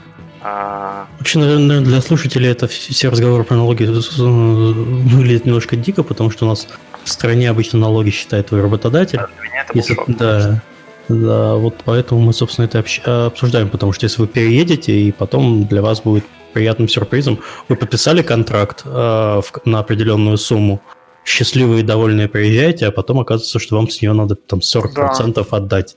И вот это мы сейчас еще а вы рассчитываете Это, это совершенно э, не, даже не мифическая ситуация. Я с такими случаями сталкивался. Люди по незнанию не учитывают налоги, когда вот подписывают контракты с иностранными компаниями, когда переезжают. Интересная вещь. Э, если у вас в контракте прописана не годовая зарплата, а месячная, то надо ее умножать не на 12, а на 12,5.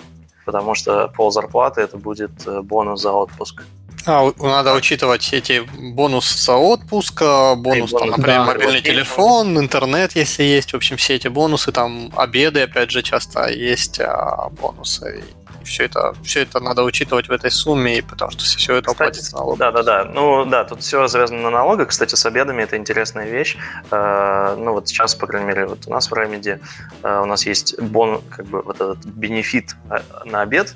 Как это работает? Раньше это работало так, что ты кладешь, условно говоря, на свою карточку 75 евро, а приходит тебе на карточку 100 евро. Вот эти 25% ты как бы с них не платишь налоги. То есть ты, получается, получаешь скидку на еду во время работы 25%. Вот примерно такого рода тут разные есть бонусы. А про безработицу еще один момент, а если все-таки кто-то решит приезжать, то а, вот эта безработица, которую ты платишь государству, он тебе будет потом платить, а, в случае, если ты потеряешь работу, какую-то минимальную там абсолютно а, пособие, на которое будет довольно-таки сложно прожить. Но есть а, другие варианты, есть а, профсоюзы, есть кассы, а, есть такой понятие касса, куда ты вступаешь, платишь ежегодный взнос в районе там 100 евро, плюс-минус, зависит от кассы, несколько этих касс. И потом, если ты теряешь работу, они тебе в течение, кажется, 350 рабочих дней платят 75% от твоей зарплаты. Вот, причем это не зависит от того, уволили тебя или ты сам уволился. Такая подушка, то есть я про нее не сразу узнал, а, но ты там должен отработать, кажется, 9 месяцев на работе, прежде чем они тебе будут платить. И я когда приехал, как раз начались увольнения, и я про это узнал, но было уже как бы поздно. Ну, увольнения меня не коснулись, но я потом быстро пошел на сайт, зарегистрировался, заплатил эти 100 евро, и теперь каждый год плачу, и знаю, что если меня уволят, то если что-то случится, то какую-то весомую часть зарплаты я смогу там, продолжительный срок получать. Окей, мы уже всех слушателей напугали по поводу налогов. Мы еще о жилье не поговорили. Так что они еще... А, да, жилье. Че почем? Добьем. А, смотрите, тут, ну, я расскажу о себе. Вот у нас совершенно новый дом, а, отопление у нас входит в арендную плату, а, интернет по умолчанию слабенький, можно тоже, он входит в арендную плату, потом ты можешь доплатить. Электричество... А вот определись слабенький и сколько можно в итоге? Что с интернетом вообще-то стране? С интернетом вообще все очень хорошо. Я сейчас плачу... У меня 200 мегабит, и кажется, я плачу 20 или 30 евро, что-то такое, без mm-hmm. лимит. То есть по сравнению с некоторыми странами, я знаю, бывает ситуация намного хуже, а по базе шло 2 мегабита, если я правильно помню, это вообще бесплатно, ну, грубо входит в арендную плату. И ты отдельно под, подключаешь электричество, выбираешь компанию, то есть у тебя есть выбор, грубо говоря, что ты хочешь подключить компанию электричества, и отдельно ты подключаешь что еще? По-моему, только электричество. За воду отдельно платишь обычно. Да, за воду еще отдельно платишь. Ну, опять, ну, а. как правило, не по счетчику, а по количеству людей. У нас, кстати, включено в арендную а, плату. Вода фильтрованная, пить можно из-под крана? Да, да, тут вообще okay. в кафе стоят просто краники, стаканы и люди. Или там а, у них стандартная фишка за обедом пить много воды, и если нет краника, то обычно на каждом столе в кафе стоит а, э, графин с водой из-под крана. Угу они очень гордятся своей водой. Да, она в целом одна из самых чистых, реально очень вкусная. Э, цены на квартиру где-то можно считать от 800 евро, мне кажется. Э, ну, это в Хельсинки? Я... Нет, я говорю, это не в Хельсинки. Это Эспа. Хельсинки, ну, пока с тех, с кем я общался, это где-то накидывают 2-3 сотни евро сверху. Э, ну, примерно. Это все очень... Опять же, зависит от района, как бы. Если да, зависит от района. А, соответственно, в ESPA от 800 до 1300, мне кажется, очень-очень такие приличные двухкомнатные квартиры. Не знаю, что по трехкомнатным, а, но вот из того, что я общался, примерно такие суммы, может быть, меня сейчас ну, поправят. Я снимал трешку за 1100 с чем-то. Как раз недалеко от вашего офиса было. Это Вест, ага, Веспа. Ну, через, я через дорогу. Я, я mm-hmm. живу в Хельсинки, в принципе, недалеко от центра. Здесь, э, ну, вот однокомнатные стоят ну, 900, средняя цена, вот так. Ну, а Но есть ну, еще как... вариант, если у вас зарплата маленькая, то податься на государственную программу и снимать жилье государства. Там да. цены на гораздо на порядок ниже. Но у них есть э, эти лимиты по зарплате. То есть твоя зарплата не должна превышать, там, ваша семейная зарплата не должна превышать какой-то общий доход. И Здесь... очень важно, да, я сейчас важный момент скажу, что в большинстве своем квартиры не мебелированы. Это надо помнить, когда вы переезжаете. Будьте готовы собирать, крутить Икею в большом количестве. Есть иногда тут варианты, а, но в большинстве своем квартиры не мебелированные. Даже светильников нет. Светильников нету. Это, да, это... Ты приходишь темно, надо что-то быстро покупать. Я, Кстати, да, я, я знаю, в Финляндии, ну, в Европе, вот в Германии есть целый рынок вторичной Икеи, когда люди да, да, да. продают Икею. И, она, она, и так Икея недорогая, а вторичная Икея вообще копеечная. Ну, здесь все есть, э, во-первых, в Фейсбуке сообщество, там люди постоянно продают что-то, есть сайт, несколько сайтов э, барахолок, есть в каждом районе свои эти блошины, не рынки, а магазинчики, куда люди приносят. Крупной мебели я там не помню, но небольшую мебель и вещи там тоже, да, ну, в принципе, да, вот по поводу групп у нас тоже тут есть местная экспатская группа, и там постоянно люди э, просто вывешивают списки. Мы там переезжаем, там, не знаю, в страну, в другой город, мы не хотим Некотор... с собой это тащить, там за копейки раздают всю эту мебель. Некоторые бесплатно отдают, потому что выбросить ты это просто не можешь, ты должен это вести в центр переработки, это опять же тоже денег стоит, и mm-hmm. если оно более-менее нормальное, то можно попытаться найти человека, который заберет сам это. А есть ли какие-то минимальные требования к съему жилья, например, вот в Нидерландах ты не сможешь себе снять, если у тебя семья из трех человек, э, жилье э, без двух спален? Соответственно, нет, таких требований нету. Нет, нет. Здесь как бы, мне кажется... То есть ты можешь приехать там 10, семьей 10 человек и жить в одной комнате, и тебе никто ничего не скажет? В принципе, да. Ну, как бы когда ты... Не, понятно, что это ужасные условия, жилищные условия, но тем не менее ну, тебе... Я а... думаю, что тебе, наверное, если ты сразу скажешь, что вы приедете сюда жить в десятером, то, наверное, владелец квартиры выберет кого-то... Не, Миша имеет виду государство, потому что в Германии та же самая ситуация. Ты не можешь снимать э, квартиру меньше площадью, чем тебе надо с детьми. Ну, наверное, с государственным там, наверное, все по-другому, потому что там ты подаешь государственный сайт заявку, они это рассматривают, тебя там в очереди держат, а потом тебе говорят, вот там появилась квартира. Вот, и многие люди живут в соцжилье, и айтишники тоже живут в соцжилье, бывает, кто успел до того, как планку снизили. Вот. Причем это не обязательно плохое жилье, то есть они, когда строится там новый район, обязательно в этом районе будет часть квартир социального жилья, например. Я знаю людей, которые живут э, в Яткасари, это насыпали там в самом центре Хельсинки полуостров, э, и на нем застроили новый район, там абсолютно э, хорошие квартиры, и там много социального жилья, там люди живут в этих государственных квартирах. Вот. Единственное, что в таких домах много таких соседей сомнительных, старые финские алкоголики, такое. Mm-hmm. Вот. Но сам, самые квартиры, сами дома, они нормальные. То есть, не для бомжей, там, которые доживают. Я имел в виду, что когда ты снимаешь квартиру на частном рынке в Германии, а на частном рынке тут... и рассказать, что ты снимаешь слишком маленькую квартиру для твоей семьи. Ну вот у нас такая же ситуация. Да. Ты, мы не можем э, втроем снять э, меньше, чем две спальни. Ну еще общее да, жилое пространство. Тоже не слышал, но тут есть другой момент, что тут э, вот я упоминал, что мне не повезло мне еще не повезло, когда мы приезжали с точки зрения снимания жилья, потому что тут все начинают заселяться в августе из-за учебы, как я сказал. Из-за этого очень много студентов в августе. Mm-hmm. И вот, собственно, мы в этот сезон начинали смотреть квартиры, и суть в том, что тут э, на квартиры многие, не все, аукционы, то есть вы приходите, смотрите квартиру, и вы оставляете заявку, что я бы хотел быть обладателем этой квартиры. И лендлорд, ну, в смысле хозяин квартиры, он выбирает из этого списка, кого он выберет. И суть в том, что предпочтения в большинстве своем отдаются, например, студентам финским. То есть тут это есть, то, что если вы попадаете в сезон выбора жилья, приоритет будет отдаваться финским студентам и семьям. Uh, у нас в Remedy круто, за нас вписывается компания, из-за mm-hmm. этого, да, мы по сути, конкурирует финская компания с финским студентом, и поэтому все не так однозначно. Но если у вас ну, не будет вот... такой системы... Да, вот с Rovio тоже было такое, потому что Rovio довольно-таки популярная компания, то есть когда ты говоришь Angry Birds, все финны, ага, ты работаешь, сделали ну, Angry Birds, большая... получше студента финского, значит. Да, то есть то есть, да, ну, я приезжал не в сезон, то есть студентов никаких не было, но все равно а, а, те квартиры, я часть квартир посмотрел сам, а часть потом меня водил relocation менеджер. Вот. И когда я смотрел сам, там, да, там интересовались, кто, откуда, как, а когда relocation менеджер, то видят, что да, там какая-то компания большая, которая отдельно менеджер а, занимается для человека, организация все это делает, то там уже вопросы такие всплывали.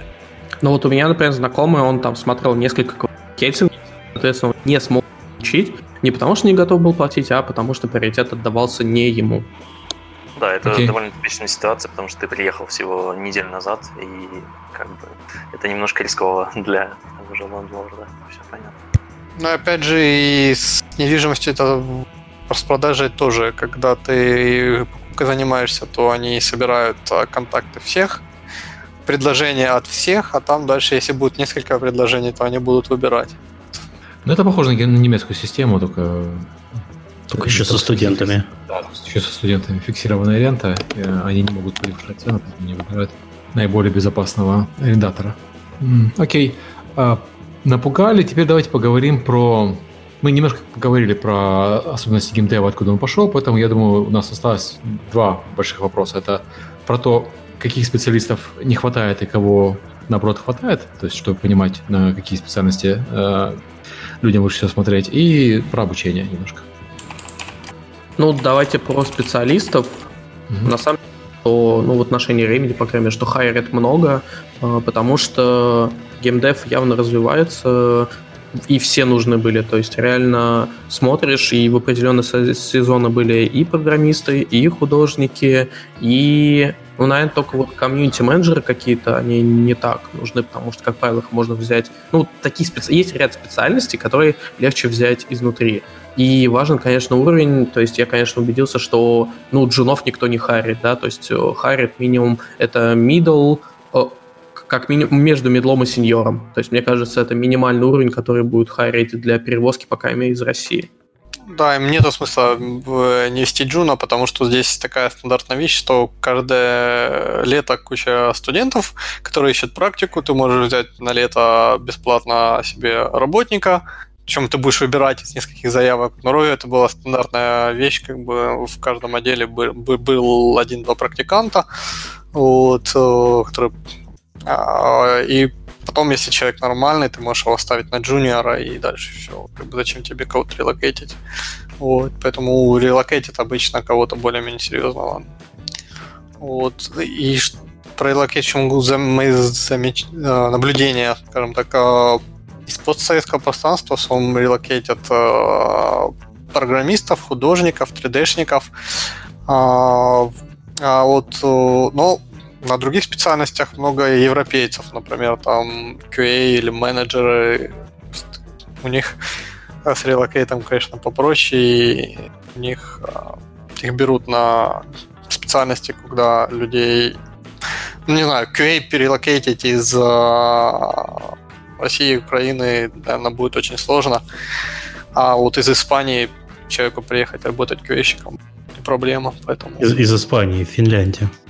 Из Испании, Финляндии, да. То есть, а, например, у меня сейчас лид QA, как бы он прошел от обычного QA-щика в Rovio до не лид даже, а как а, управляет этими QA-щиками, он испанец.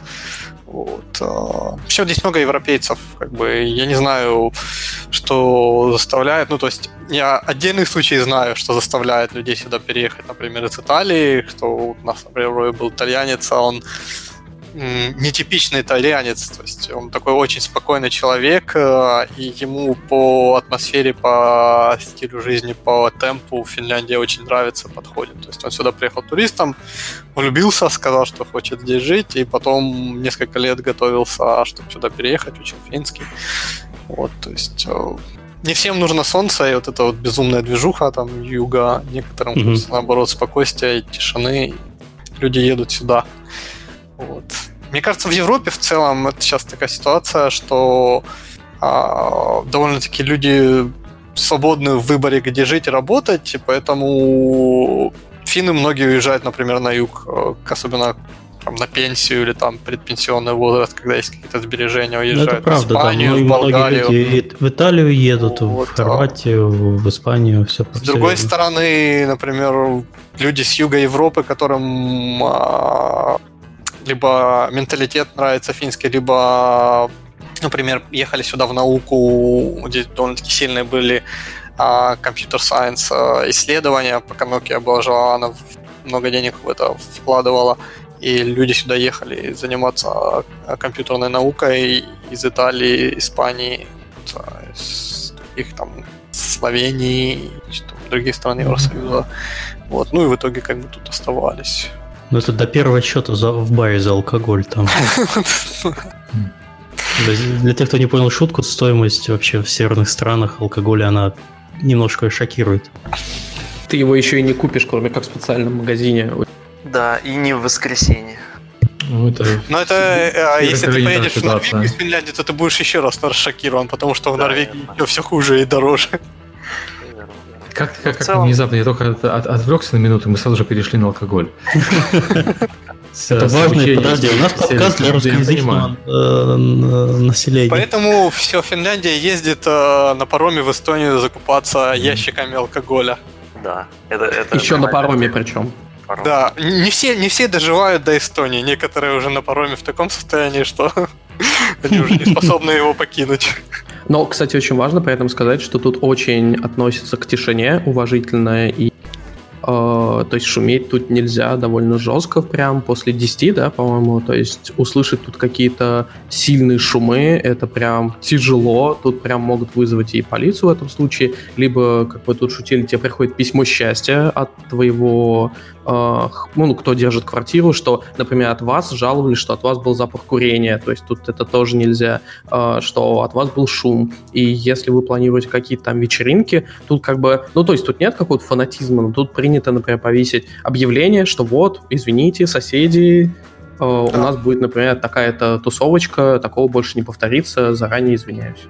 У нас мы на заднем дворе повесили тент небольшой, через две недели получили письмо счастья, как раз, что он слишком хлопает. Вы когда им не пользуетесь, снимайте, пожалуйста, потому что он ну, от ветра начинает этот тент немножко так э, тканью. Я, например, шуметь. слышал, ну, Бэкджи не слышал, но со сообществе там батут отдавали, потому что соседи пожаловались, вот а батут детский мешает им. Ну, я лично с таким не сталкивался, но прецеденты, конечно, бывают. Да. Ну, мы не против. Сняли тент. Но обидку затаили. Обидку затаили. Про обучение, э, что можете рассказать по, про ну, обучение именно геймдеву? Э, вот сложно про именно обучение геймдеву. Могу сказать, что в целом тут обучение, например, если вы сейчас хотите там поехать в Финляндию и хотите поучиться, вам надо этим озадачиться сразу после Нового года, потому что часть экзаменов начинается именно где-то январь-февраль. То есть тут э, экзамены будут не где-то там, там, как мы привыкли, да, э, в мае. Тут все начинается раньше, и, соответственно, к августу вы уже стартанете, если это университетская история. Я, к сожалению, не знаю университет, который тут учат, так что, может быть, кто-то может добавить. Я только знаю по срокам, какие тут есть. Ну, здесь Альта большой, в, в Хельсинки, Хельсинки, Любиста. Вот, у них есть программа обучения на английском, но, опять же, с два года назад это стало платным, вот, а, ну, бы деньги это не США, не Британия, здесь совсем другой порядок, где а, если есть какие-то сбережения, то можно на английском учиться.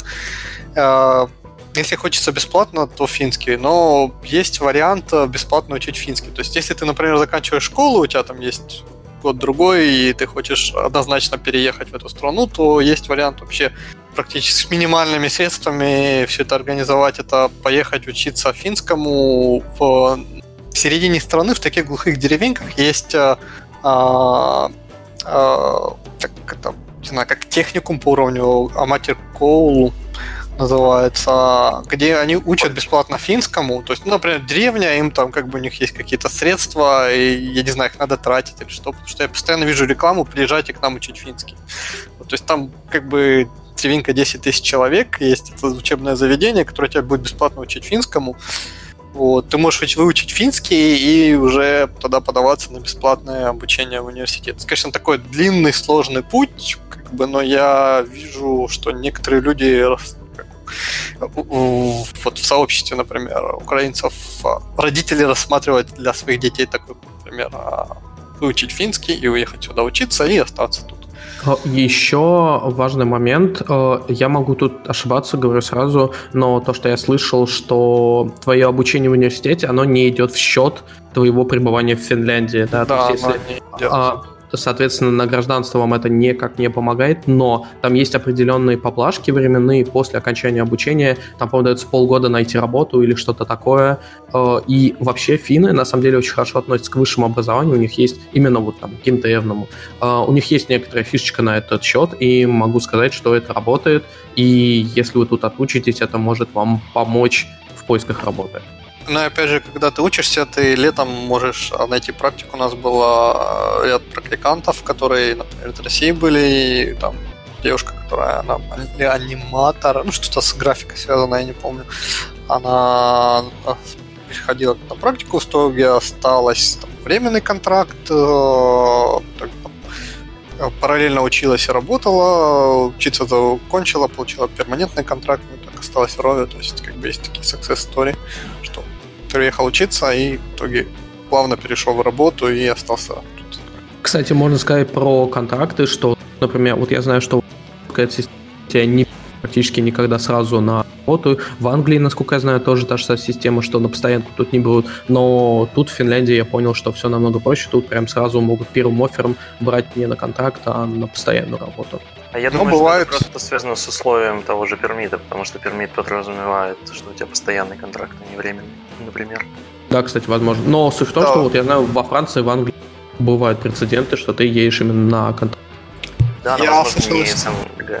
истории людей, которые здесь заканчивали школу, ну, то есть, например, в детстве они переехали сюда, здесь закончили школу, университет, а потом начали вот с этих тройни, и вот тройни, тройни, тройни, потом один временный контракт, потом еще другой временный контракт, потом третий временный контракт, и довольно-таки долго они вот этим временным контрактам прыгали, прежде чем получили первый перманентный. Я так понимаю, что вот у многих э, выпускников э, сложность получить свой первый постоянный контракт, что пока у тебя не было перманентного контракта, тебя долго по вот этим вот временным контрактам могут кидать. Ну да, но мне кажется, вот в геймдеве, в принципе, а, как раз как вот ты сказал, что, э, что многие студии берут э, как на практику, чаще всего это, мне кажется, самая лучшая возможность зацепиться у людей в компании. Потому что все равно а, как бы страна небольшая, а индустрия, как мы знаем, тоже небольшая. И получается, все равно все все знают. То есть в той же Э, в том же Alto University все равно преподают ребята, которые либо там работали в Рове, либо сейчас работают в Рове, например, или в Рамиде. И они там посоветуют своим друзьям, коллегам, ну и, и я думаю, что это так работает.